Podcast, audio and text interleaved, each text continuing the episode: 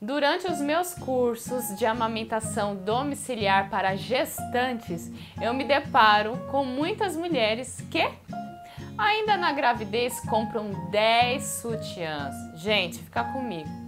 Você não sabe o que esse par de peitos é capaz de fazer. Então, como que você vai comprar 10 sutiãs se você não sabe qual o tamanho que vai ficar a mama com a, a, descida do leite. Mas antes, se inscreva no canal e ative as notificações para você não perder nenhum conteúdo. Então vamos lá, dica número 1 um sobre o uso do sutiã, mas para isso eu preciso colocar o sutiã. E como um passe de mágica, tanã, já estou com as mamas do poder, igual você que está me assistindo agora rumo às dicas sobre o sutiã ideal. Dica número 1. Um, a alça deve ser larga para dar sustentação. Dica número 2. O sutiã não pode ter o ferrinho aqui embaixo. Por quê? O que nós temos em cima tem embaixo, na parte interna e na parte externa. Então aqui embaixo nós temos os ductos que são os responsáveis pela passagem do leite, o transporte do leite. Então se esse ferrinho, sabe aquelas mulheres na praia, quando tira foto e tá metade do peito para fora e o biquíni fica, não cobre a mama inteira. Então o que acontece? Você não pode comprar um sutiã pequeno e esse ferrinho fica aqui, ó, vou mostrar para vocês, ó. Desse jeito. Porque a mangueira tá a água está passando. Se você aperta a mangueira, dificulta, acaba o fluxo, então pode obstruir o ducto. Dica número 3. Quando você for amamentar, esse ferrinho aqui, ó, vou abrir para vocês. Você precisa enrolar e deixar aqui embaixo, porque o ferrinho pode machucar a pele do bebê que é tão sensível. Dica número 4. Essa tira não pode estar garroteando a mama.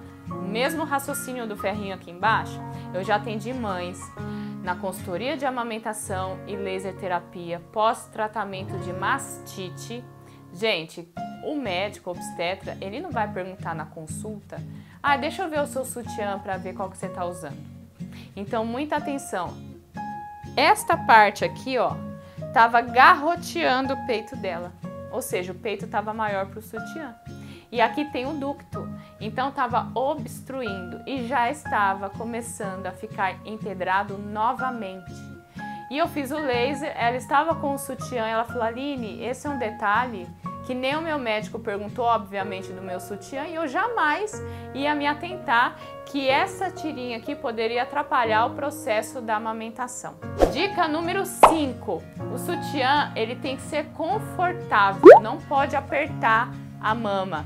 Por quê? Pode ocorrer a obstrução do ducto. Quando você pega aqui e vai, aqui tá o bico. Quando você vai fechar o sutiã, tem que ser algo assim, ó, confortável. Se não estiver confortável, abaixa um pouquinho a alça do sutiã. Por quê? Muitas mulheres, tá aqui a mama, vai fechar, faz assim, ó. E para enganchar aqui, ela ergue lá em cima, assim, ó. No que ela faz isso, o que acontece? O bico dobra o bico dobra e obstrui o ducto também. Dica número 6. A lateral do sutiã tem que ser larga para acomodar toda essa parte. Não pode ficar o peito sobrando aqui, ó, dos lados, porque pode empedrar. Então, fique atento a todas essas dicas. Muitas mulheres não conhecem que um simples sutiã pode empedrar, ocasionar uma mastite, ducto entupido e atrapalhar todo o processo da amamentação. Gostou dessas dicas? Então agora corre lá na gaveta e dá uma olhada quais são os sutiãs que você tem. E detalhe, deixe aqui nos comentários porque eu quero saber qual foi a mãe que comprou o sutiã certo e qual foi a mãe que comprou 10 sutiãs todos errados. Grande beijo, tchau, tchau!